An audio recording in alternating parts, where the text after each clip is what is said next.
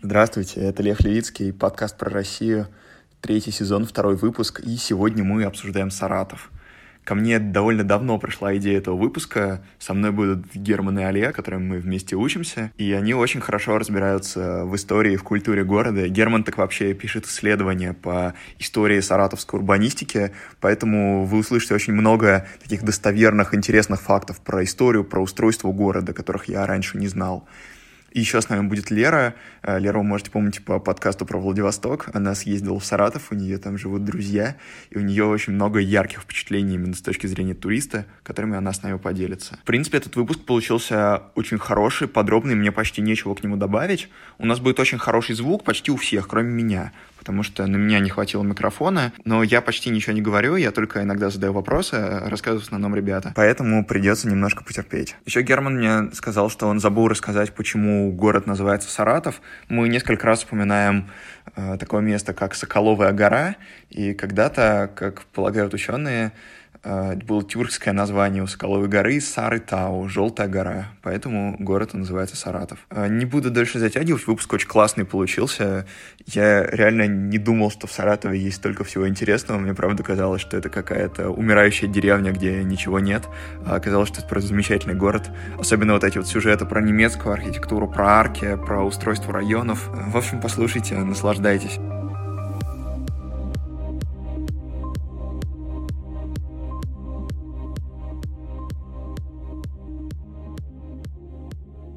Но семья у меня, как оказалось, вот э, как бы две линии у меня там папина и мамина сошлись в этом замечательном городе. А по маминой линии предки мои, они жили ну, в деревне, в Саратовской губернии. Но когда а, в 20-е годы произошли известные события, связанные с голодом. Вот эти крестьяне, они переехали в Саратов, там с конца 20-х годов жить, и часть родственников уехала в Центральную Азию, в Фергану, может, слышали, это город в Узбекистане. А, там осели. А по папиной линии у меня там, ну, как мне кажется, поинтереснее. Это были купцы и железнодорожники из Астрахани, которые работали еще и при империи. И парадоксально, после революции а, также они продолжили свою деятельность, ну, естественно, не купеческую. Там вот, например, у моего прапрадеда Николай, если не ошибаюсь, Ковалев, а, был практически целый квартал в центре Астрахани, как я знаю, ну, по бабушкиным рассказам, по крайней мере, но потом все это сошло на нет. И вот переехали, там, прадеду по службе надо было а, трудиться в управлении Приволжской железной дорогой, вот здесь вот осел. Ну, соответственно, родители мои здесь уже и познакомились. А, детство, если, ну так, вкратце, я жил в самом центре города практически, ну, исторический центр, улица Первомайская, недалеко от там, Думы, музеев, парков и так далее, вот самых центральных, но а, впоследствии я переехал в спальник, такой, ну, типичный, с панельками. Я думаю, жители всех российских городов сталкивались с такими. Здесь уже все более прозаично. Да я думаю, в принципе, здесь можно Герману передать слово. У моей семьи, ну, немного, скажем, печальная даже история, как они оказались в Саратове. Изначально мои родители и, в принципе, все мои родственники жили в Грозном.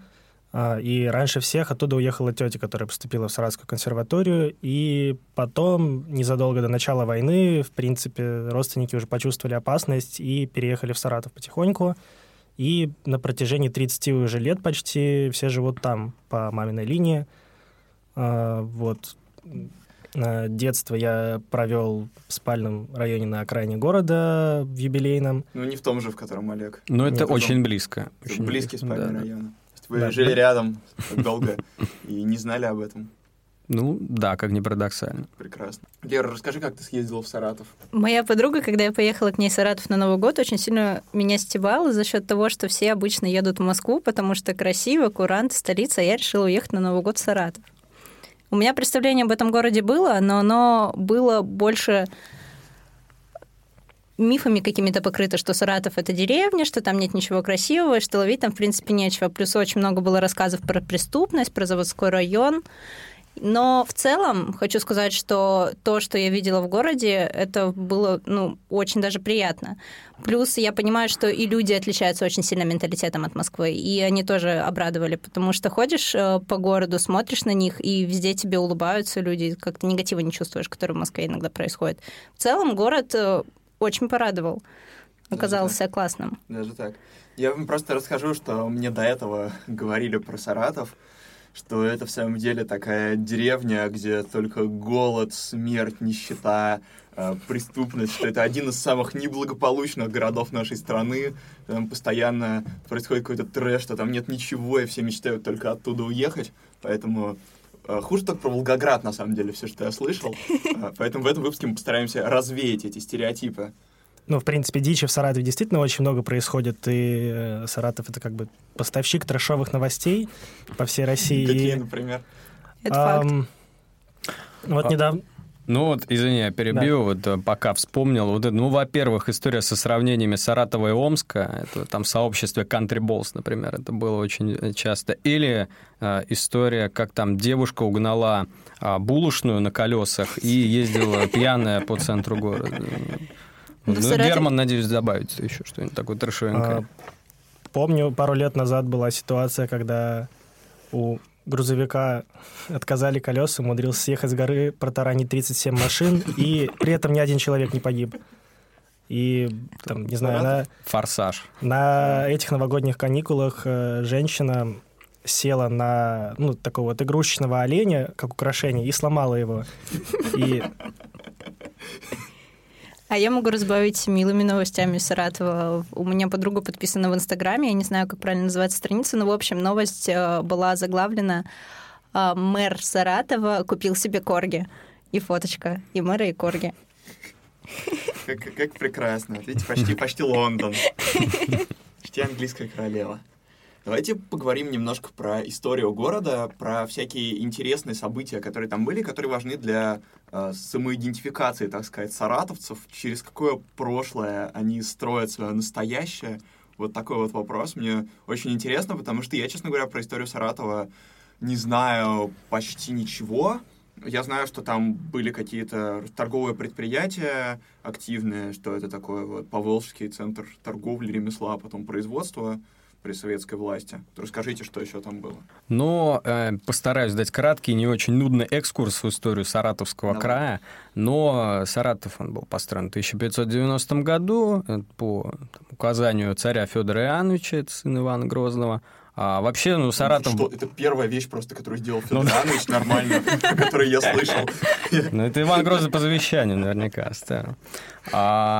В общем, Саратов был построен как ну, ряд еще таких соседних приволжских городов, примерно в то же время, как Самара, Царицын, как такая оборонительная линия от набегов кочевников на торговые пути по Волге. Недавно только Волгу присоединили к российскому государству, надо было ее как-то оборонять. А с течением времени Саратов постепенно стал разрастаться в такой крупный торговый пункт, и, опять же, его не обходили вниманием такие лихие люди в 17-18 веке. У нас много топонимов связано с ними. Степан Разин, Емельян Пугачев и некоторые другие персонажи. У нас есть улицы имени этих э, героев, э, ну, такие в центре города располагающиеся. Или города э, Саратовской области, опять же, носят их имена. В 18-19 веке Саратов постепенно развивается в такой довольно крупный город. Он в конце столетия, если не ошибаюсь, он сначала был частью Астраханской губернии, потом становится центром собственной области. А, И уже в XIX веке по культурному значению, ну, в принципе, можно именовать столицей Поволжья, поскольку у нас, например, впервые в России был стационарный цирк, построен э, братьями Никитинами, опять же, это у нас в центре расположен он. А, Первая в провинции консерватория, то есть это, понятное дело, в первую очередь Петербург, Москва и Саратов. А, то есть, ну, видите, какое значение имел город, и он был на слуху.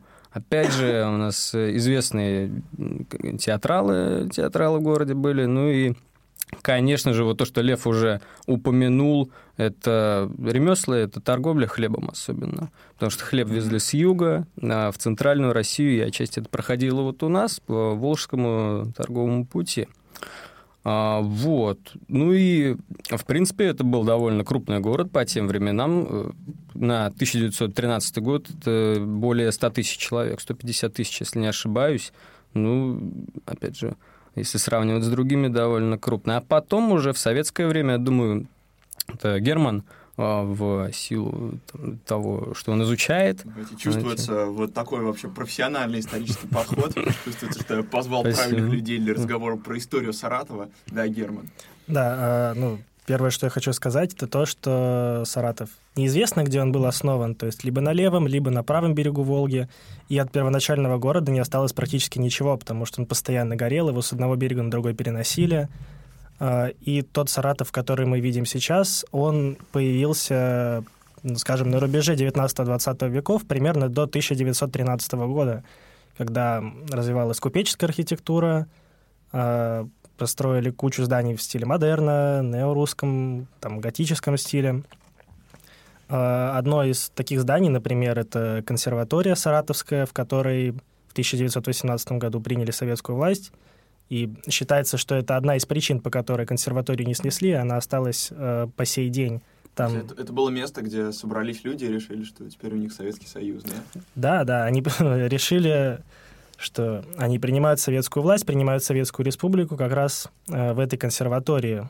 Э, наверное, сейчас ну вот чем интересна эта консерватория, опять же, не надо представить, что это какое-то обычное здание, скучное, там, тривиальное и прочее. Это очень интересное творение архитектуры в таком неоготическом стиле.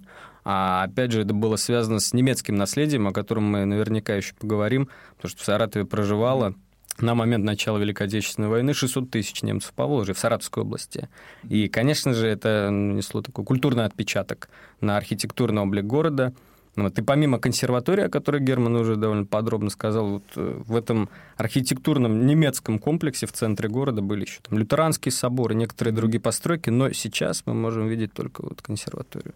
Затем в советские годы, 20-30-е годы, я думаю, Саратов, как и остальные города по Волжье, сильно пострадал от большевиков, от голода Голод. пострадал, да. А в период э, Великой Отечественной войны линия фронта не дошла до города, становилась на 400 километров западнее, под Сталинградом, но, тем не менее, в городе уже на тот момент находились э, крупные важные предприятия, которые, в принципе, и потом влияли на экономику города очень сильно. Это авиазавод, нефтеперерабатывающий завод, э, э, один из, думаю, основных мостов через Волгу железнодорожных. И поэтому город очень часто бомбили, но так как боев там, в принципе, не было. Это был тыловой город, там было очень много госпиталей. Э, и то, что там не проходили бои, позволило сохранить город, в принципе, в том виде, в котором он был э, к началу войны. И он в таком же виде, в принципе, сохранился и до наших дней. Э, после этого, после военный период, это был закрытый город, центр оборонной промышленности – а, там выпускали самолеты, кстати, гражданские Як-42, на которых, в принципе, ну, пол России до сих пор летает. Вот. И в перестройку это все пришло в упадок, к сожалению, и впоследствии часть заводов закрылась. Ну, то есть сейчас город в достаточно упадке находится. Ну, немецкая архитектура, да, мне еще подруга рассказывала, что гостиница «Волга», которая стоит на Кировском, на проспекте Кирова, а, там наверху в зданиях есть фигуры людей, и это тоже немецкая архитектура, и она мне рассказывала, что все немцы, которые не приезжают, они постоянно фотографируются вот как раз-таки с гостиницы «Волга», и где, собственно говоря, находится второе здание. Вот, а я бы хотела еще у них спросить, а вы знаете байку про саратовский калач? Ну, я вообще знаю про вот это наше творение нашей местной кухни. Ну, это такой хлебушек, не самый вкусный, на мой взгляд, но предмет гордости. Вот, свое, родное, саратовское. А какая байка, вот не знаю. Если... А ты, Герман, не знаешь? Нет. Мне рассказали. В общем, саратовский калач, он был прославлен на всю Россию тем, что на ярмарках, когда нужно было выбрать, какой себе купить, их, э, на них садились полностью, и он прижимался. И если он возвращался в свою истинную форму, то тогда это настоящие саратовские калачи, его стоит покупать. Значит, он очень качественный. Знаете, честно, когда на улице гопники подходят, потом после этого возвращаешься в свою истинную форму... У тебя калач упругий. Настоящий Похоже на правду. Э, Саратов, в принципе, и сейчас своими хлебобулочными изделиями славится. Вот э, вы когда-нибудь ели назуки? Нет. Что? Это что-то японское? А, назук — это такая традиционная армянская сладость, ну, которая почему-то... если не ошибаюсь. Ой. Татарская, армянская. В Саратове же еще татарский аул есть. Булочка слоеная, э, желтого цвета, не знаю, кориандр, видимо, туда добавляют. которую почему-то в Саратове можно купить абсолютно везде. Она продается в школьных столовых там по 20 рублей. А, я помню, как я питался ими в школе одно время. А, и больше нигде их нет, в принципе. Скормлен вот этими вот да-да-да. армянскими сладостями, Да. можно сказать.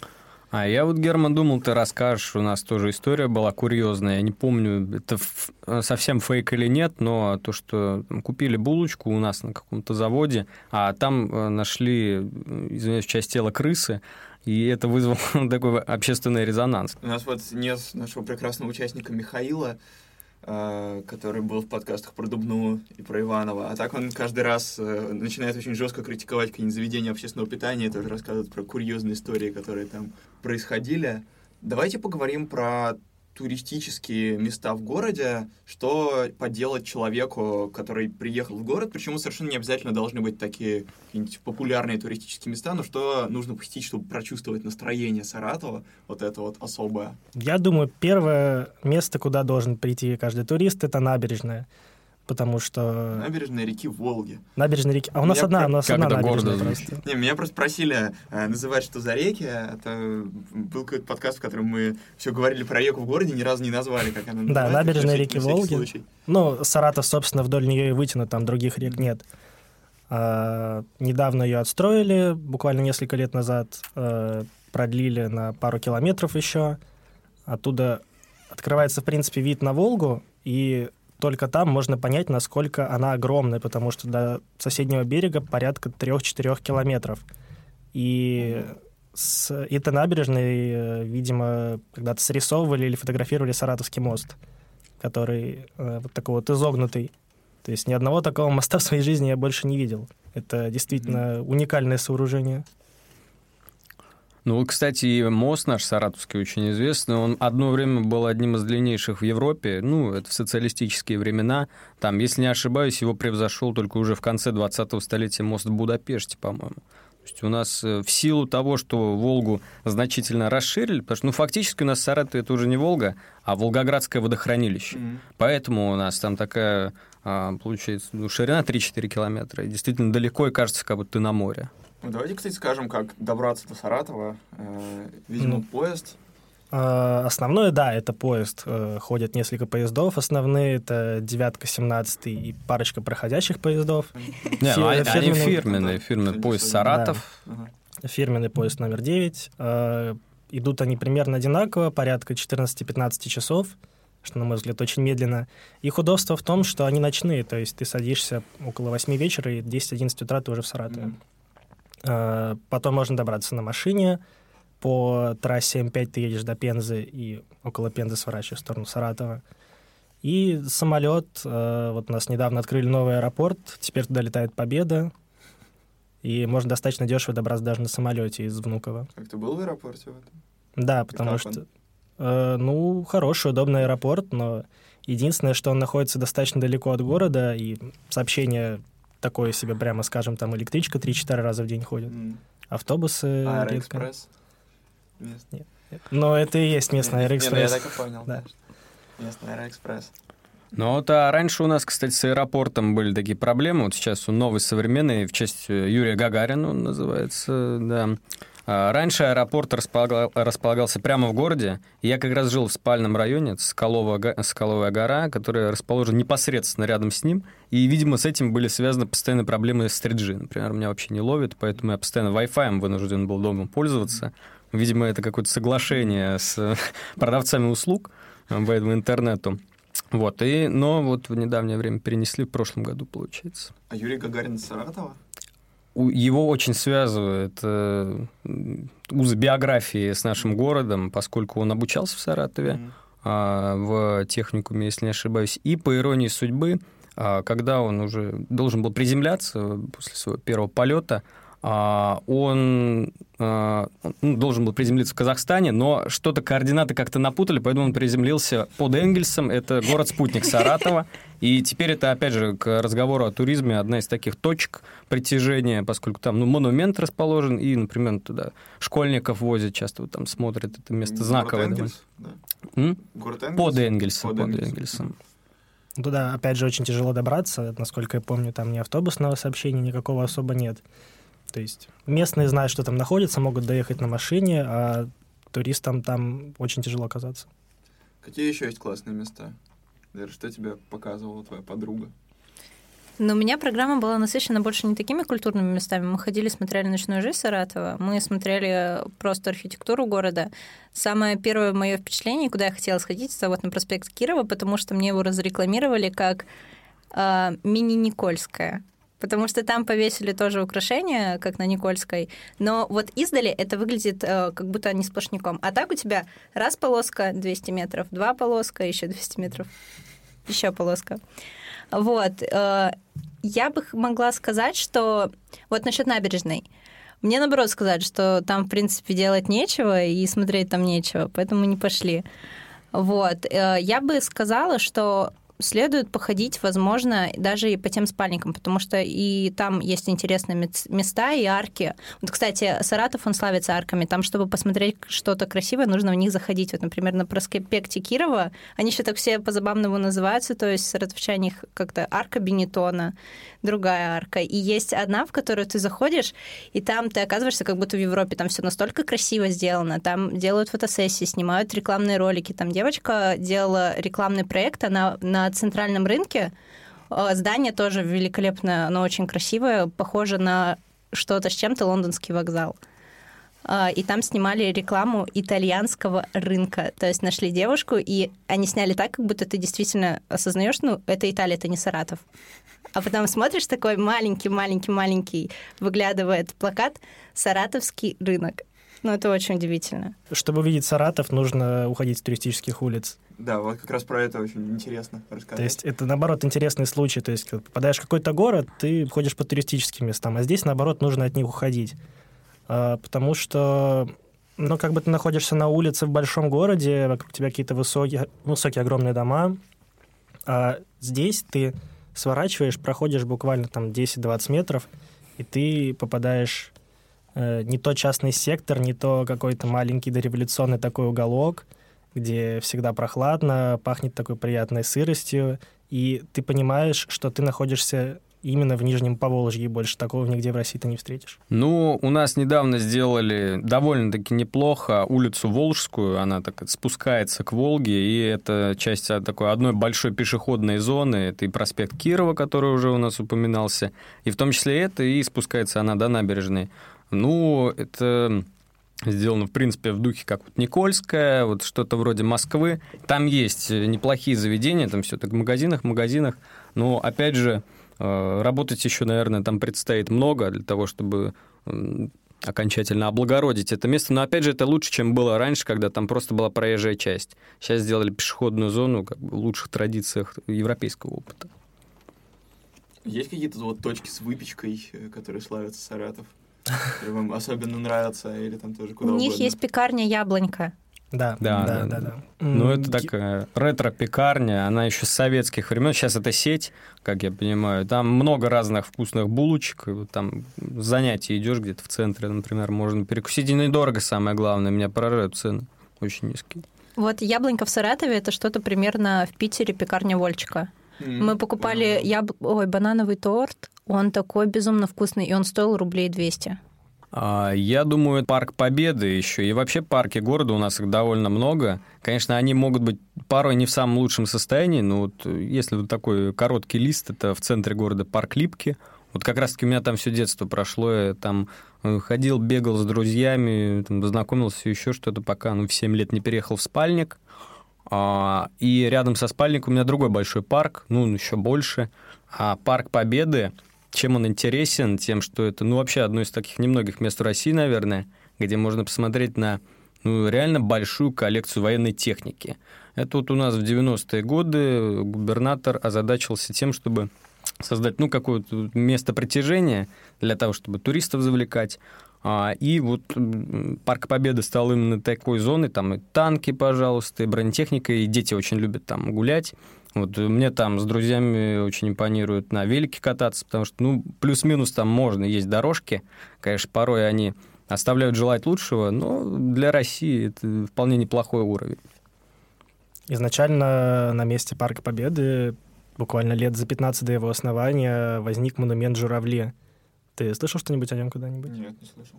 А, это монумент, э, то есть огромная стела, наверху которой такие каменные журавли. А, летят они, насколько помню, на запад и символизируют э, бойцов, павших во времена Второй мировой войны. Лера, расскажи про свое урбанистическое наблюдение, которое у тебя было во время поездки в Саратов. Вот ты мне говорила перед записью, Мгм. как там интересно расположены районы. Для меня было удивительным. Мне еще это сказали мои, так сказать, соседи по поездке в Саратов. Я ехала с двумя взрослыми мужчинами, одного из них был сын. И первое, что они меня спросили, когда я зашла в купе, ты зачем едешь в эту деревню? Я говорю, ну ладно, допустим. И они мне стали рассказывать... э, А, они мне задали вопрос. А куда ты после вокзала поедешь? Я говорю, ну, в Кировский район. Я говорю, он же тут близко. Они такие, ну, понимаешь, тут районы, они вытянуты, то есть непонятно, ты либо будешь в центре, либо будешь где-то в Чигирях.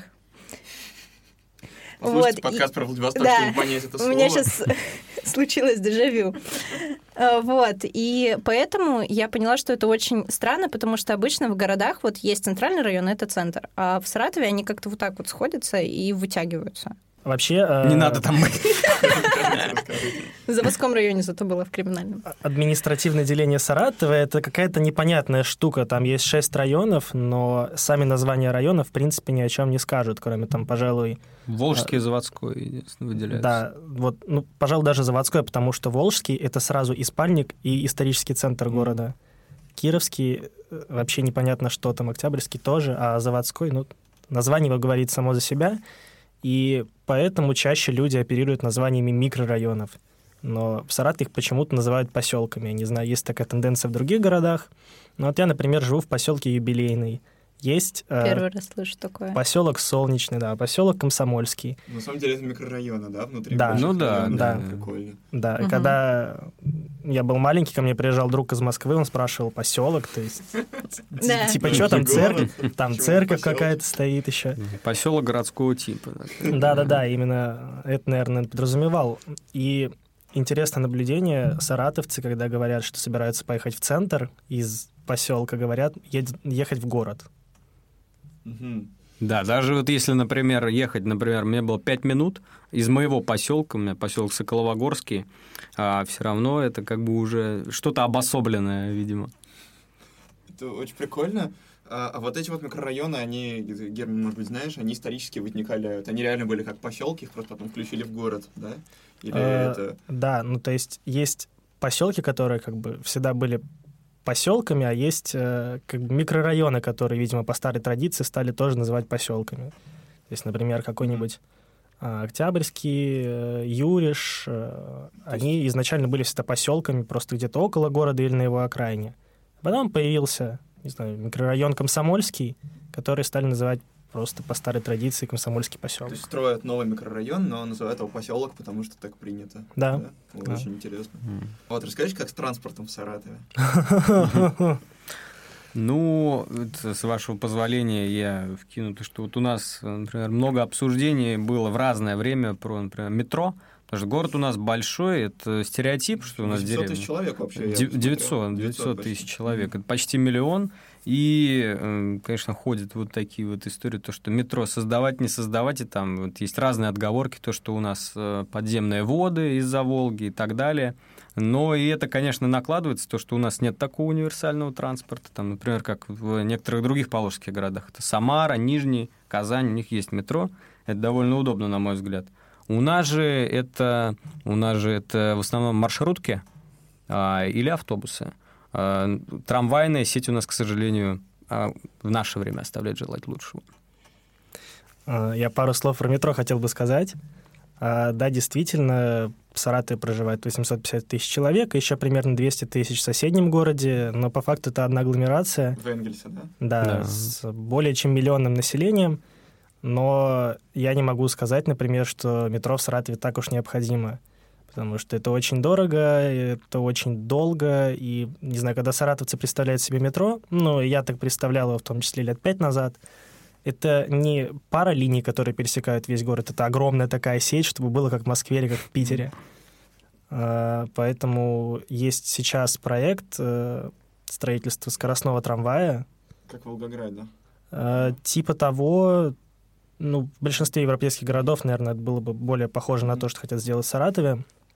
Но дай бог все получится, потому что, опять же, нужно много денег, это все только в каких-то дальнейших планах. Но это было бы круче, чем метро в условиях Саратова. А я могу сказать тоже одно из наблюдений очень дешевое такси в Саратове. Там цены есть 70 рублей, 100 рублей доехать из одного района, э, доехать из поселка в город, так сказать. А, Мы с родителями недавно в пределах одного района ездили, ну, километра два, наверное, пешком можно на 20 пройти, мы доехали за 59 рублей.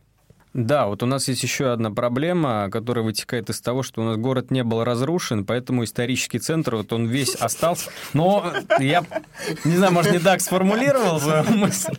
А, то, что у нас осталась старая разбивка улиц, а, как это было в 18-19 веке, это накладывается на то, что часто в центре города пробки. То есть, если, например, окраины, вот эти поселки, они уже по-советски спроектированы, это большие шоссе, по которым едешь на автомобиле спокойно и все. А здесь это довольно кривые улицы, которых много выездов, и это накладывает трудности для автомобилистов. Ребят, можете не бояться смеяться в микрофон? Вот тут я бы не согласился. На самом деле в Саратове очень ровная сетка улиц в пределах центра города. А, Проблема в том, что там очень много одностороннего движения. И я бы даже сказал, большинство улиц с односторонним движением, то есть ты можешь ехать, ехать, ехать, а потом тебе резко нужно повернуть направо, потому что налево ты повернуть не можешь. Даешь крюк, а, вокруг квартала, возвращаешься, это все очень дико бесит. Расскажите про какие-нибудь еще особенные штуки, которые есть в Саратове. Может быть, городские легенды, особые слова. Какие штуки, которые есть только там и больше нигде нет, ни в каком другом городе. А, Есть Вовка Чирик. Что? А, Вовка Чирик — это мужчина, который обитает, скажем так, на проспекте Кирова и за 10 рублей готов выкрикнуть любую фразу, которую вы ему скажете. И на самом деле этот персонаж знаменит далеко за пределами Саратова, то есть с ним даже видео снимали, их можно просто в интернете найти, там, не знаю, на, на Пикабу, ВК, еще где-то. То есть это наш местный Горин, я не знаю, вот что-то вроде такого по трешаку. И вот я даже помню, приехал а, летом уже, после того, как учеба закончилась, сижу с другом, ну, на улице Волжской мы там, это, подтягиваем сидор. А, и вот я слышу знакомый голос, и все, я понял, вот теперь я точно приехал в Саратов. Не, у нас есть Не э, сеть неплохая, кофе и шоколад, например. Ну, типа как шоколадница, но только местный аналог. И там есть еще и Ну, не- неплохой. Неплохой. Хорошо. Не, Еще есть раз- бар Волга-Матушка, там тоже очень классный сидр. Еще есть бар Буфет ФМ. Так, Тебе не приходилось там бывать? Нет, тогда мы не Обязательно сходи. марте схожу. А, ну, я не так много баров знаю в Саратове, но просто, на мой взгляд... Что их э, есть много. Нет, их достаточно, правда, да. Просто, на мой взгляд, э, один из лучших баров в соотношении цена-качество, скажем так, и там очень уютная атмосфера играет, э, приятная музыка, ну, на мой взгляд, на мои вкусы. Мгм. Вот. Просто э, од- однажды я, ну, той же ночью пошел в другой бар, и там я просто так получил по лицу от стоящего рядом чувака. Поэтому в другие бары я больше не хожу. Расскажи- Кстати, э, с барами и со всеми заведениями, которые есть в Саратове, он очень приятно удивил. Я не ожидала, что их будет настолько много и будет разнообразие в выборе.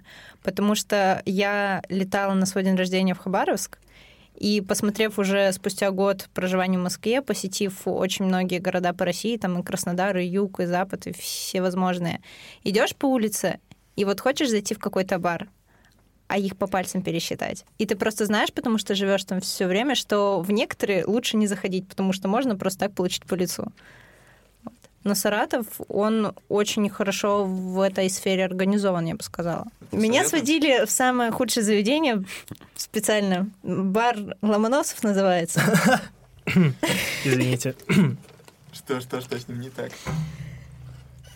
Пусть Герман сначала расскажет, я потом добью тогда информацию, которая у меня там случилась.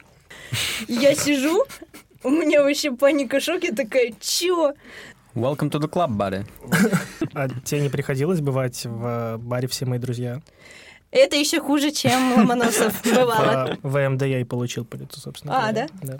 Но он, кстати, через дорогу от Волки в матушке. Мы тогда просто по приколу туда зашли посмотреть, что там происходит. Вообще, что, так плохо реально все с криминалом в Саратове? Расскажите, что вы про это думаете, потому что мне тоже всякие истории доходили. Я так понимаю, мы целиком этот раздел вырезаем.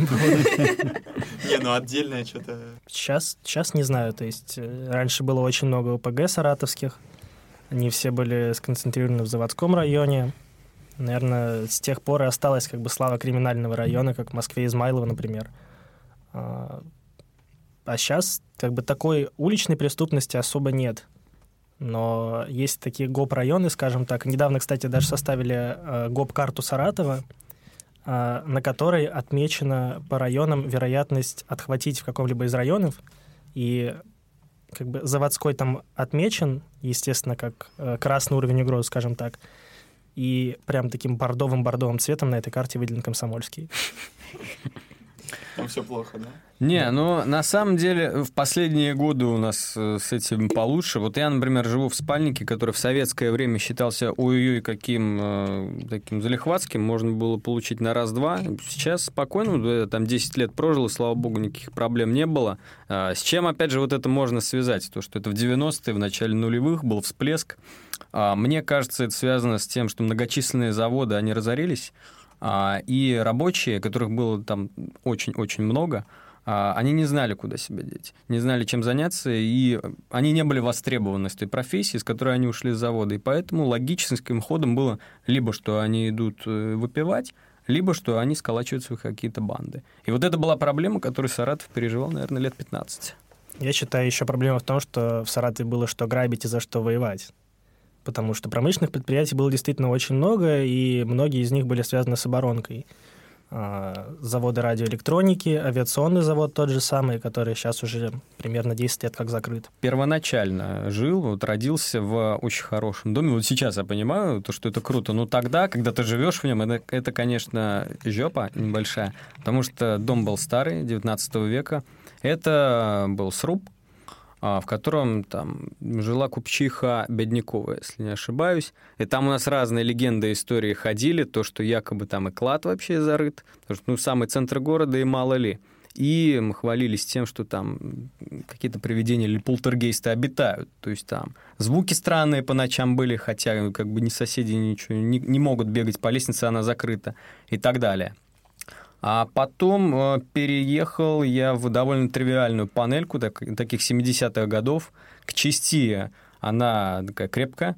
Хотя я даже не знаю, вот она, она из кирпича. Значит, это не панелька?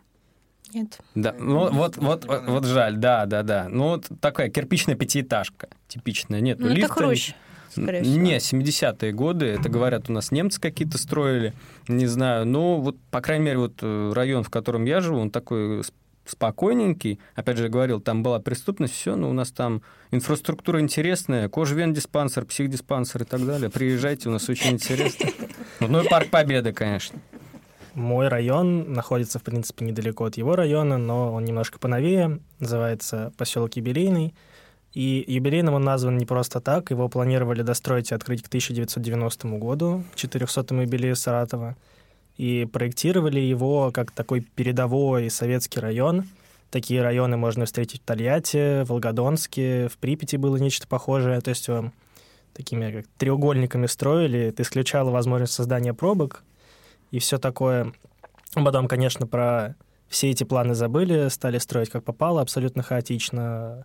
Там долгое время это был прям край-край города, потом там появился частный сектор, и потом стали строить человейники, поселок Изумрудный. Я прожил всю свою жизнь в квартире на краю поселка в панельной девятиэтажке, которая, кстати, появилась одна из первых в этом районе. И за моим домом практически начинается огромное поле, которое было постоянно местом сбора, то есть э, там детворой мы летом играли во всякие пострелушки, потом, когда мы стали постарше, стали кататься на велосипедах. А зимой там есть такое место, гора Корсачка, и на нее весь поселок приходит кататься на ледянках, там на санках, ватрушках, потому что это склон длиной практически 100 метров и достаточно крутой. Можно очень хорошую скорость развить. Еще да. Ну вот еще про юбилейный поселок. Вот есть ну, легенда, это, видимо, то, что хотели построить его, э, в, чтобы сверху было из домов выложено 1590, чтобы вот сверху было видно, что это 1590, и вот так вот э, сделать, ну, я не знаю, что-то вроде домов-колодцев. Но это, это жутко неудобно, как я понимаю. Я там бывал, я в музыкальной школе там учился. Просто заходишь вот в нечто подобное такому колодцу и не знаешь, где выйти. Просто огромное пространство застроено. Это на самом деле очень удобно. Не было изначальной идеи сделать э, какие-то цифры там, чтобы это с воздуха можно было рассмотреть.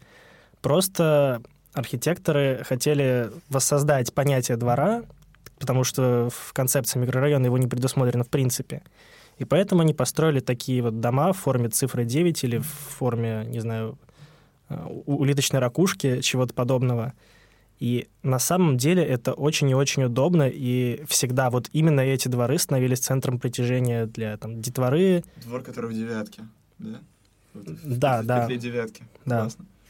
То есть э, в основном вот самый центр, ну, где девятка, кружочек девятки, это э, место, где собираются люди, а вот этот хвостик ее, там в основном машины паркуются, и там особо никакой движухи нет, скажем так. И основная жизнь, например, в моем детстве происходила именно во дворах этих вот. Девятки. Э, Не, вообще, может быть, это реально величайшее изобретение, придумать все дома строить в форме девятки. Может быть, тогда наши города станут великими. Но это, это знаешь, как микрорайон с э, личным двором. Мгм. Да-да-да, это как раз интересно, потому что в микрорайонах с этим большие проблемы, которые сейчас пытаются решать. Квартальная застройка. Ладно, не будем уходить в урбанистику прям совсем далеко. Как вы вообще скучаете в Москве по Саратову?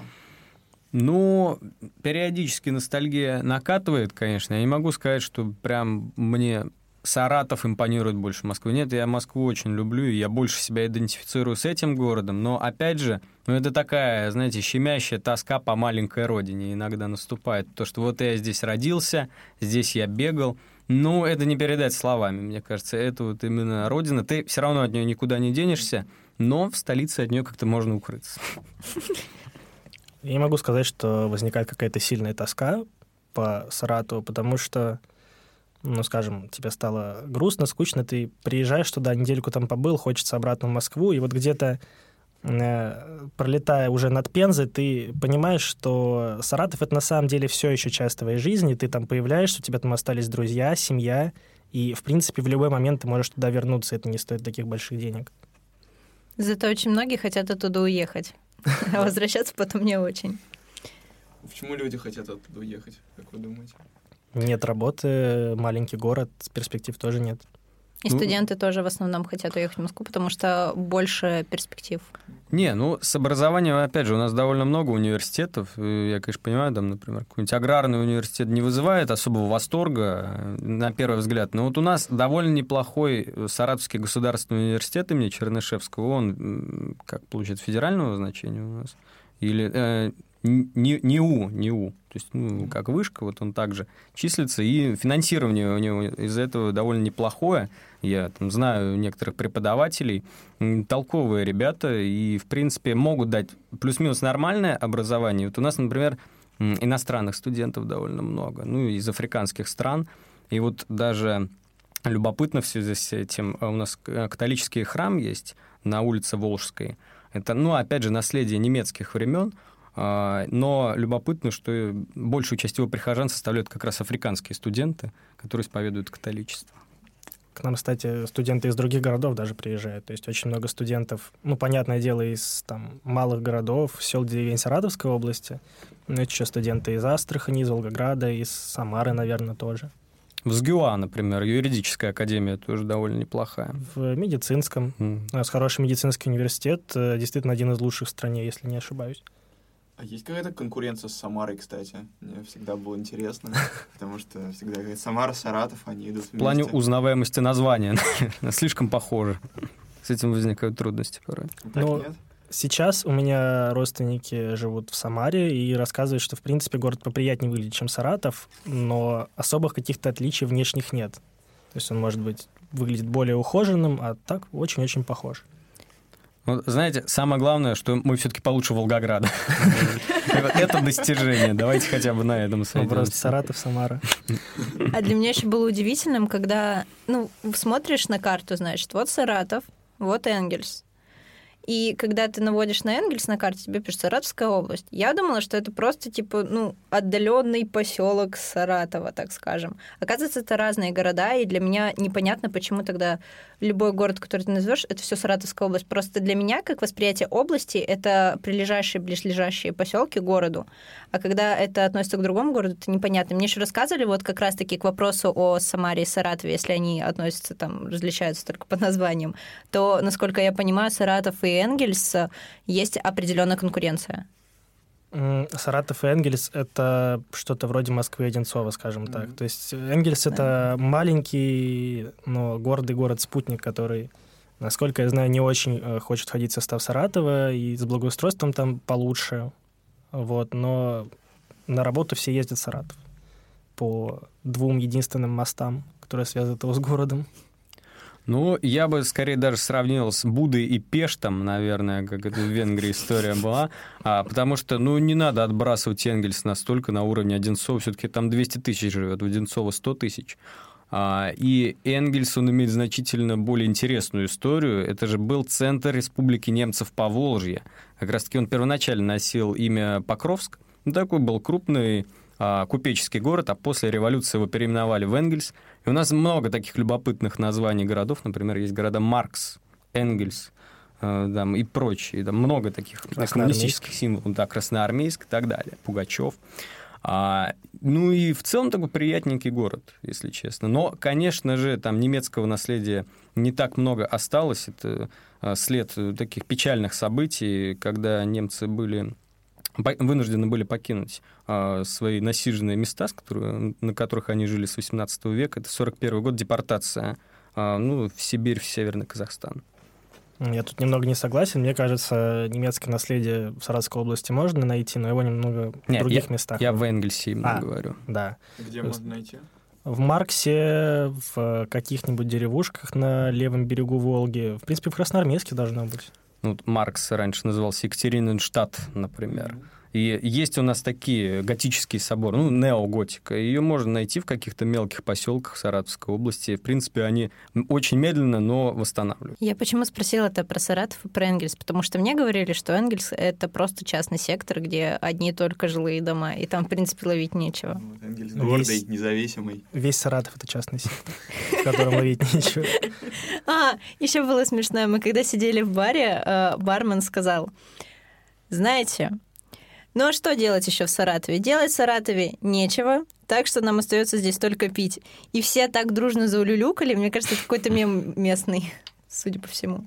Я думаю, это местный мем любого города, кроме Москвы, Питера и Казани. Это жизнь такая. Да. Не-не-не, на Дальнем Востоке не так. А, Олег, а можешь в двух словах для наших слушателей максимально коротко объяснить вот про немцев по Волжье, Mm. Откуда это все пошло, чтобы было понятнее. Ну, я с удовольствием обращусь к этой теме. Да вообще у нас национальный состав очень такой разнообразный, это крайне любопытно и очень здорово, что у нас уживаются люди разных культур. И вот мы не упомянули, к сожалению, но это тоже очень крутая штука, а, что Саратов это не просто начинался с там, крепости в 16 веке, а все-таки забыл сказать то, что у нас здесь был крупный золотоордынский город. И он назывался так любопытно Укек. А в 13-14 веках это был один из крупнейших городов Золотой Орды наравне с Сарай-Бату. Но в 14 столетии, после того, как его поразила чума, либо а, произошло нападение Тамерлана, он начал отмирать и превратился в такой небольшой поселок Увек. И вот сейчас он есть, и как бы там в конце 19 века начались раскопки, но, к сожалению, там очень большая проблема в связи с этим. А, так как есть поселок, то там уже земля идет под частную собственность. И копать, э, значит, можно на очень ограниченном количестве земли. Поэтому из всего у кека нам известно около 2%. И то, что известно, оно выставляется все в Краеведческом музее, это очень любопытно. Канализация, например, была в этом городе. Mm-hmm. Это 13 век. А с немцами это тоже любопытная история. А, поскольку надо было заселять пространство по Волжье, это плодородная земля, почему бы ее не освоить, а Екатерина Великая начала привлекать немцев в Поволжье, а, и довольно много их переехало, они осели, построили свои городки, и у нас уже вот к концу 18-го, начала 19 века такая любопытная картина наблюдалась, как в вестерне. Есть какие-то отдельные городки, небольшие центры цивилизации, степь, в которых кочевники скачут, или и там какие-то постоянно брожения, там, например, пугачевцы, еще что-то происходит. То есть движение у нас всегда было. Вот. А ну, немцам эта атмосфера понравилась, как я понимаю. Чем, я не знаю, чем это напомнило им, их Хайматланд, их родину. Но понравилось, и вот у нас до 600 тысяч немцев по Волжье жило. И вот, ну, например, вот у меня даже вот знакомый есть, он в а, получается, в начале нулевых, что ли, или в 90-е годы уехал уже в Германию, репатриировался. Вот, э, ну, это такая уже последняя волна. А в первую очередь, конечно, на то, что мы потеряли это наследие, это связано с депортацией, которая произошла в 1941 году по понятным причинам, потому что Сталин решил, то, что это будет представить угрозу, если у нас республика немцев Поволжья не так далеко от фронта. Соответственно, они были депортированы в Казахстан, в Сибирь, но в конце 80-х годов были обсуждения по возрождению республики. Это привело ну, к таким а, к счастью, не вылившегося ни во что такое серьезное, спором. А, но в итоге, когда Германия была объединена, это все как-то улеглось. Вот. А так у нас э, также много довольно там, татары, армяне и так далее. Мы все очень дружно уживаемся. У меня, например, друзья армян очень много, поэтому я знаю, как там сказать. Барей вайцес, шнаркалуцин, стесютюнджан. Тебе тоже добрый день, вкусная мазука. Вообще для Поволжья характерно такое землячество, причем не только для Саратова, вот для близлежащих городов тоже, для Самары, Саратова, Пензы. Ну, Волгоград я бы сюда не причислял. То есть если ты встречаешь человека из э, Самара, Саратова или Пензы где-нибудь вот у себя на родине, да, э, у вас там будут какие-то споры, терки, там, не знаю, ты с другого района, я вот с этого района сейчас пацанов позову, но когда вы встречаетесь, например, в Москве или Питере, все эти споры как-то магически улетучиваются, и вы начинаете брататься, там, рассказывать друг другу, кто с какого района, типа, уже в другом абсолютно ключе. Как это мило. У меня есть забавная история, которая произошла рядом с татарским аулом новогоднюю ночь. Сейчас, сейчас, извини, я тебя перебью. Он недалеко от Парка Победы расположен. Я не знаю, там есть заварка бар. Ой, кальянная, что ли. Ну, там, там а, вот по Мясницкой улице... А, это наоборот, вот к набережной. Есть еще один аул, есть да. еще один аул э, рядом Там есть Московская улица. У эконома, что ли? Нет, рядом с Парком Победы. Там тоже татарский аул. Ну, как по Мясницкой поднимаешься. А, понял тебя, где восточноевропейский да. Ну да, да, да. Ну вот, в общем. Пришли мы к этому татарскому аулу, а там был э, двор небольшой. Э, мы решили открыть шампанское э, в подворотне, ну, Саратов, там колорит местный, так сказать. А, и я выглядываю чуть-чуть вот из-за здания во дворике и вижу костер.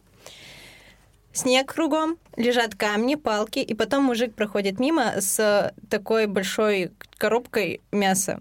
Вот, и они такие, будете с нами жарить шашлыки? Мы такие, что? Новый год, еще раз, снег идет. Мужики жарят шашлыки на костре в Саратове, в центре, мать его, города почти. Э, расскажите, есть ли что-нибудь еще, о чем мы не сказали, вот такое уникальное в Саратове, что его отличает от любого другого регионального города? Легенды. Хотя бы от Легенды городские, как раз о чем я хотел сказать. А, ну, во-первых, наверное, самая известная легенда, она связана не совсем с городом, она связана с Саратовской областью. А, есть у нас утес Степана Разина, а, примерно 50 километров к западу от города, и по легенде там спрятан огромный клад, но, к сожалению, пока его никто не может найти. А, есть еще легенда, связанная со Второй мировой войной, про бункер Сталина. Но это, скорее всего, легенда и есть, потому что а, в Самаре построили бункер Сталина в 1941, кажется, году. Даже столицу даже хотели переносить. Да, да, да. Туда да. посольство в Куйбышев переехали уже. Да, и существует легенда, что такой же примерно бункер был построен под Соколовой горой, под Парком mm-hmm. Победы и в Саратове. А, там были геологи, которые установили, что есть какие-то искусственные полости в земле, но дальше этого дела не пошло. Вероятно, его просто взорвали. А, есть еще такое уникальное место — река Белоглинка. А, когда я сказал, что в Саратове только одна река Волга, я немного слукавил, потому что раньше была прям такая полноценная река Белоглинка. Она текла с горы ближе к Волге и впадала в Волгу. А потом в XIX веке туда стали сливать отходы предприятий, хотя до этого это было такое место поселения зажиточных горожан. стали это все засыпать, и в советские годы эту реку убрали в трубы под землю.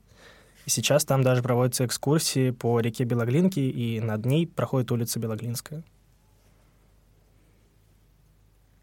Ну да, вот к слову о бункере Сталина я бы хотел еще сказать. Ну, я прям там живу. Вот сейчас там детский садик. Ну, там дети гуляют. Очень красивое, живописное место. Приходите. Раньше, кстати, в Парке Победы в полдень каждый день стреляли из пушки. Да, да. Холостым, к сожалению. Какая красота. Или к счастью. А если мы вот так вот немножко поднимем камеру, как бы отлистаем колесико Яндекс Карт в сторону минуса и поднимемся над Саратовом, мы увидим замечательный, удивительный мир Поволжья. Вот чем Саратов отличается, с одной стороны, от близлежащих поволжских городов, а с другой, есть ли какая-то вот эта вот поволжская общность, поволжская идентичность? Вот про это мне очень интересно было бы узнать. А, ну, во-первых, у Саратова достаточно уникальное географическое положение. А, от Самары, ну, навряд ли сильно отличается. Не был в Самаре, не могу сказать. Очень сильно отличается от Волгограда, потому что Волгоград — это равнинный город. А, он расположен целиком на равнине. А Саратов расположен между двумя горами, между двумя холмами. Один из них — это северо-запад города Кумысная Поляна — Э, такая рекреационная зона большая. Название. Да, там. И детские лагеря, и такой местный горнолыжный, не знаю, курорт. Э, и вторая гора — это Соколовая. Вот между ними расположен центр города. Э, на запад вдоль Волги вытянулся заводской район. И как бы вокруг вот этих вот двух гор намотаны все районы города. Поэтому география в городе отвратительная, скажем так. Что же не так с Волгоградом? Я, вот, я ну... мы недавно с подругой ехали на электричке в Сергиев Посад, и мы тоже обсуждали всякие разные Э, интересные региональные города, и мы не могли понять, почему все так не любят Волгоград. Мы не знаем ни одного человека, который был бы из Волгограда и сказал бы, или ездил туда и сказал бы, что ему там понравилось. Вот что меня просто поражает. Ты был в Волгограде? Нет. Вот и не надо. Нет, это достойное место памяти, это героизм советских воинов, я не спорю, безусловно, но, опять инфраструктура ужасная. С чем это связано, как я понимаю? А, прежде всего, город был целиком и полностью разрушен. Его необходимо было восстанавливать. Но восстанавливали по новым лекалам, это, получается, 40-е, 50-е годы. Огромные проспекты мы делаем, абсолютно несоразмерные человеку, и ты вот едешь, едешь, едешь, едешь, и не знаешь, когда вот э, следующая остановка общественного транспорта будет. Общественный транспорт, опять же, посмотрим, это барахло, извините. Это очень старые обшарпанные трамваи, автобусы. Может, я так попал? Я не знаю, может, меня так жалует Конечно, этот город. Да, но, опять же, мне это очень не понравилось. Хотя потенциал у города есть, в принципе. Ну, конечно же, в основном завязан на Великой Отечественной войне. Это Мамаев курган, это э, панорама и так далее. То есть там действительно круто можно сделать, можно сделать набережную хотя бы. Она там отвратная. У нас в Саратове она, я не скажу, что на самом высоком уровне, но хотя бы ну, более-менее приятно прогуляться там. Ну, извините, идешь, а в один прекрасный момент там какие-то блоки, кирпичи обрушенные, поросшие растительностью, но это очень неаккуратно выглядит. Если бы это был 13 век, я понимаю, ну, ребята, это, мать вашу, 21 век, ну, сделайте нормально. Я думаю, Саратов все-таки не совсем корректно сравнить с Волгоградом, потому что это уже даже географически абсолютно разные зоны, и Конечно. Волгоград, он ближе к Элисте, к Калмыкии. Там, куда ты не поедешь... Астрахани даже, наверное. Да, да, наверное, так. Куда, куда ты не поедешь, это прям самый низ по Волжье, и там везде степь. И город, он вытянут вдоль Волги примерно на, не знаю, километров 30. Да, да, да. И, то есть, он не как Саратов растянулся еще и немного от Волги, а это прям такая колбаска длиннющая.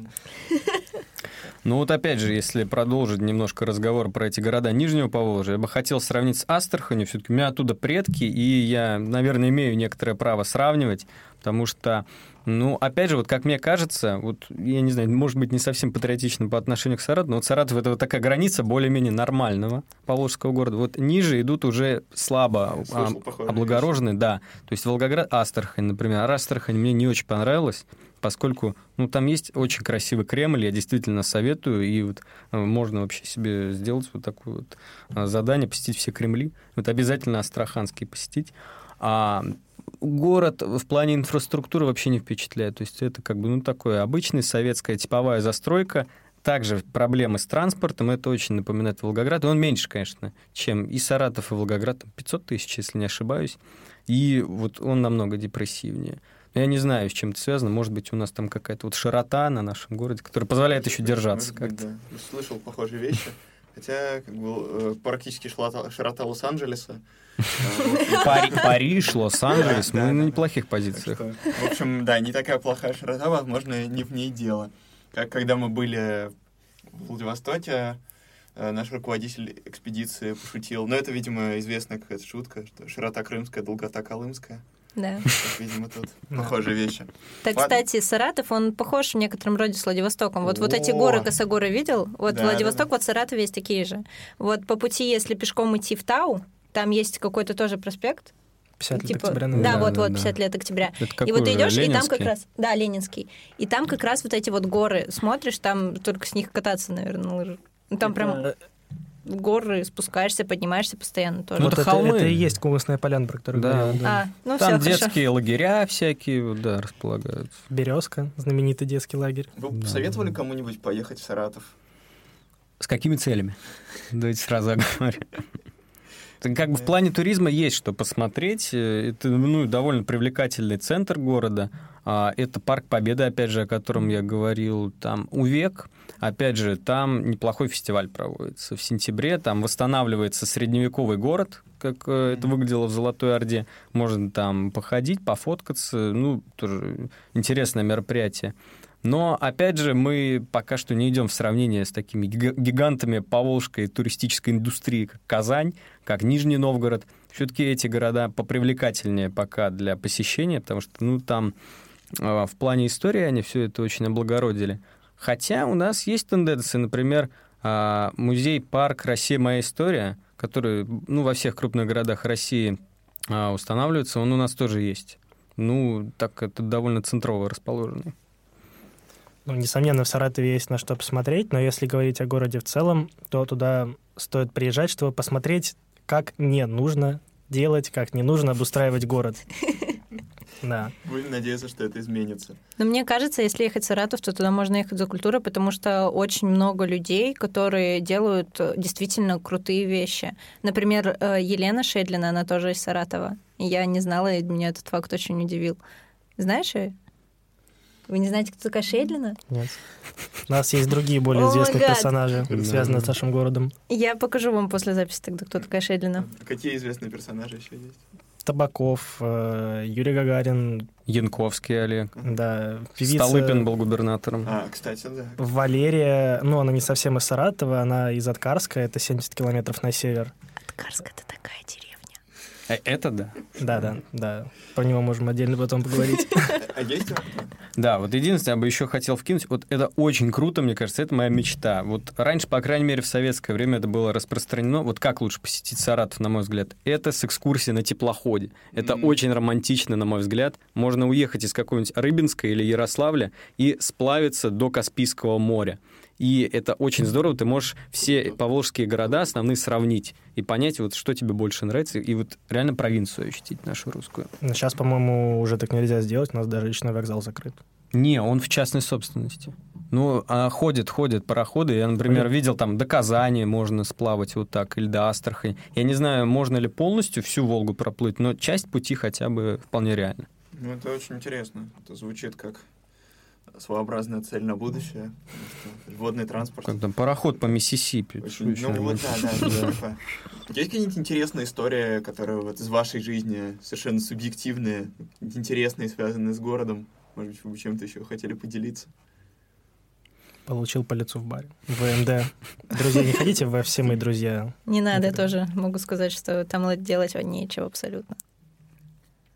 Ну вот могу сказать единственное, я ну, когда летом приехал туда после учебы из Москвы, я вот хотел немножечко сравнить расстояние, потому что ну, когда я был маленьким, мне казалось, город у нас нереально огромный. Он действительно большой, но все-таки с Москвой довольно сложно сравнивать. И вот я помню, а, пошел, вот я вооружился назуком, а, квасок купил на улице разливной за 20 рублей. Я знаю, там разные истории, конечно, ходят про это, но все же. Пошел, ну, конечно, у меня живот на третьем километре уже схватил так нехил, потому что я в холм поднимался, пешком до дома пошел. Но все же опыт был очень интересный, прочувствовал Саратов вот, своим нутром, так сказать. А я бы еще посоветовала сходить в саратовские квесты. Это Да, очень да. удивительная вещь. Мы Очень решили... развитая у нас индустрия квестовая. Да, мы решили сходить на страшную, назывался «Инквизиция», и это был первый квест, который меня шокировал еще до того, как он начался. Э, Мы зашли э, в маленькое помещение, в котором нас хотели сначала переодеть. Нам дали балахоны розовые, которые поколение, ну вот как в средневековье. Э, Моих двух друзей заковали в кандалы. Я смотрела на них, смеялась, потому что у них были скованы руки, ноги, и они не ходить, ничего делать нормально не могли. Я Погоди, там, там шокерами не бьют? бьют шокерами. Палач. Ты был? Ну, у меня подруга там была, она рассказывала, как с ней бегал чел с шокером. Там не шокером бегали, меня к дыбе привязали, растянули и били плеткой. Ну да ладно, в общем-то, не в этом в Саратов. суть. У нас все мои друзья, запоминайте заведение. Нет, ну, на самом начале квеста, мало того, что тебя заковали, переодели, сняли с тебя всю одежду, к нам еще пришла девушка-администратор и спросила, «А, девушки, а кто из вас готов снять нижнее белье? Мы такие, что сделать? Такие, стоп, слово, мы не будем ничего снимать. Ну, то есть я с таким сталкиваюсь вообще впервые на квесте, когда тебя, а, раздевают, заковывают, бьют плетями, привязывают к, короче, точно к дыбе. Не не А, была на квесте, на самом И деле. еще вишенка на торте. Тебя еще во время этого квеста поют настойками и элем. Друзья, Kingdom Come Deliverance. Я была в шоке. 1200 рублей. Господи. У меня еще последние, ладно, два последних вопроса есть. Первый, можете рассказать про ваш герб? Он какой-то очень интересный. Я видел, что там три рыбки нарисованы. Это три стерлядки. Э, то есть был развит, да, рыбный промысел? Да, конечно. Так, сейчас, извините, вырежем, наверное, 15 минут у нас еще Мгм. есть. Да, да, Мгм. я знаю, я слежу. А, окей. И второй вопрос. Я слышал э, из неподтвержденных источников, что была у вас какая-то мусорная война в конце нулевых годов, когда не убирали мусор на улицах. Про Ничего не могу сказать. не Ну, мы, наверное, были слишком маленькие для таких больших взрослых тем, не знаю. Ну, конечно, это такая проблема наличествует, то, что часто не убирают мусор. Я не знаю, может быть, это было противостояние между компаниями, которые занимаются вывозом мусора, что-то такое. Вот. Ну, А три стерлядки, вот, э, Герман, я не слышал, ты сказал или нет, а, типа, раньше у нас эта вот тема реально была такая, то, что вот, э, эм, Волга у нас была богата рыбой, и действительно это было актуально, а, что у нас э, на гербе изображены такие символы. Конечно, сейчас это все довольно печально, потому что у Волги свои проблемы, экология. Опять же, это связано с строительством водохранилища в советское время, потому что много рыбы, э, много рыбы погибает, когда она пытается перейти, как бы вот, как я понимаю, вот сверху вниз по Волге и проходит через эти шлюзы. Есть что-нибудь еще, что бы вы хотели сказать? Я, кстати, вспомнил э, одну историю, скажем так, из жизни интересную, связанную с Саратовом. А, помню, я был в третьем классе, это был 2009 год, я просто сижу дома, там собираюсь во вторую смену на уроке, и слышу какой-то хлопок э, с улицы. А, Думаю, ну, петарды кто-нибудь взрывает, э, не придал этому особое значение. Потом слышу какие-то сирены, и буквально через полчаса подхожу к окну, смотрю, мне под окнами взорвали машину. GTA, я говорю, GTA просто какой-то у нас происходит. Мужчина, который сидел в ней, к счастью, выжил. Там какие-то бизнес-разборки были у него. К- когда было еще раз? 2009. 2009, ну. Нормально, да, нормально. Ну, будем надеяться, что с нашими слушателями такого не произойдет. Советуйте что-нибудь напоследок. Хорошее. Приезжайте в, в Саратов, приезжайте в провинциальные города, посмотрите на реальную жизнь. Вот, на мой взгляд, и я думаю, это разделят все и участники, и слушатели, то, что вот там реальная Россия, вот здесь вы можете ощутить ритм жизни рядовых россиян, понять, какие у них проблемы, что вот это Просто хотя бы вот ты приезжаешь в Саратов, и ты знаешь то, что... Ну, сейчас это уже не актуально, но все же, вот раньше у нас самая дешевая цена на общественном транспорте была. Вот, например, а, у меня сосед по общежитию бывший, вот я говорю, я из Саратова. Вот единственное, что у него запало в память, ассоциация с городом, это «О, у вас 18 рублей проезд был». Это самый дешевый в Поволжье. Он из Башкирии, вот у него там 25, по-моему, было. А вот здесь у нас такой демократический уголок. А сейчас сколько?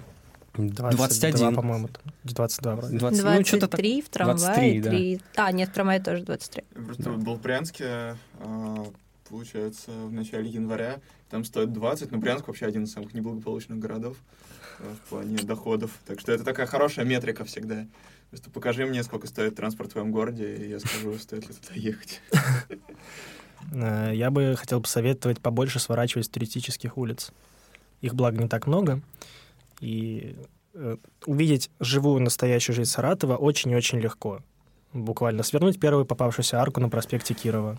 Вот меня совершенно поразила эта тема с арками, что можно куда-то свернуть, и там красиво сразу будет. Ну, вот, то есть заходишь во дворик, и там прям старая архитектура, да?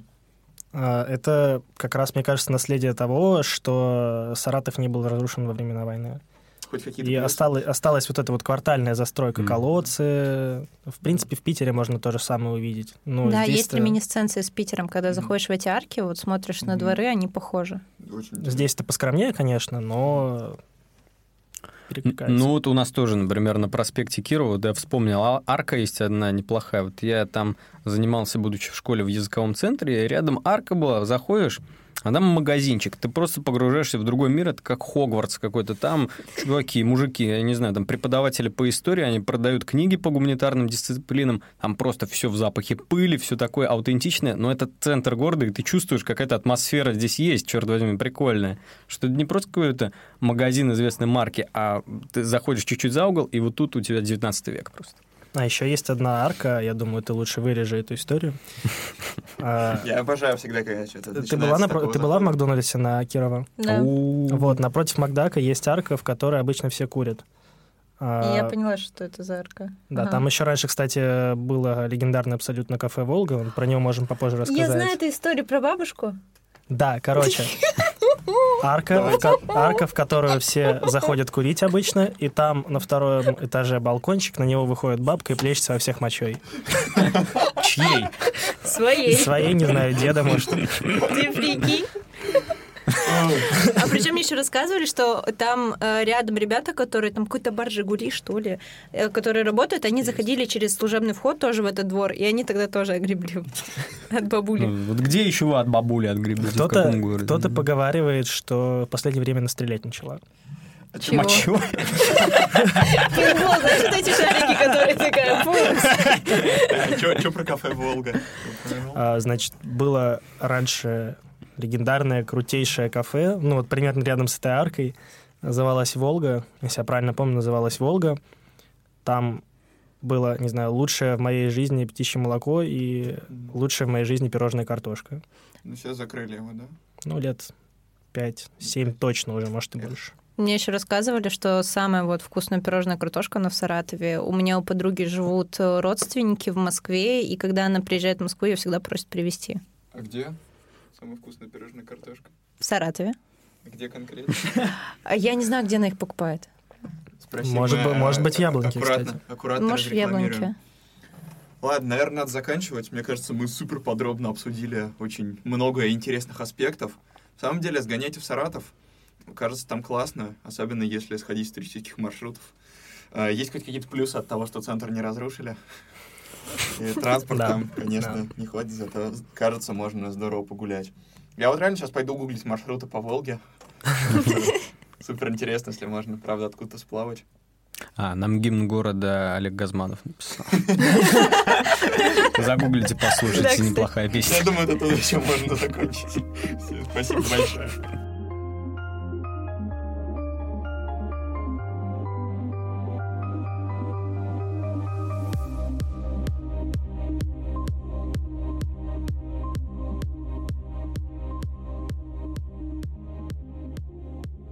Спасибо, что послушали. Для меня совершенно неожиданно, конечно, как раскрылся Саратов в этом эпизоде, с каких неожиданных разных сторон, что вот там и культурные места есть, исторические достопримечательности какие-то очень интересные, и в то же время как интересно там сохраняется в этих арках, в переулках, в барах неофициальное наследие города. В общем, очень захотелось теперь туда съездить. Конечно, мы не успели обсудить все, поэтому если у вас есть какие-то другие мысли про Саратов, какие-то другие впечатления, которые с этим городом связаны, пишите мне, я с удовольствием все прочитаю и опубликую. Напоминаю, что нас можно послушать а, ВКонтакте, в Apple подкастах, в Яндекс Музыке и во всех остальных приложениях, где вы слушаете подкасты. Не забывайте оставлять отзывы и ставить оценки, потому что с каждым новым эпизодом я разыгрываю открыточку между людьми, которые пишут интересные отзывы. Пока их не очень много, поэтому конкурс, по сути, беспроигрышный. Например, на прошлой неделе я получил один единственный отзыв, и его автор, конечно же, получит приз. Я продолжаю выпускать статьи о своих поездках, и пару дней назад на Яндекс.Дзене вышла статья про Уссурийск. Этот город недавно попал в рейтинг РБК, и там его назвали худшим городом России из 100 крупнейших. И меня это удивило, потому что, в общем, мне город показался довольно приятным, и я там э, изложил свои мысли какие-то с большим количеством фотографий, иллюстраций, так что можете почитать. А еще у моего друга Пети, он, кстати, выиграл конкурс на прошлой неделе. А у него в его подкасте вышел эпизод, где мы с еще одним нашим другом обсуждаем рэп батла. Очень интересно получилось. Тоже можете послушать. Вот, на этом все. Пишите, если захотите рассказать про какой-нибудь город, которого еще на подкасте не было. Спасибо большое, что слушаете. Пишите, как вам, и до свидания. Всех люблю.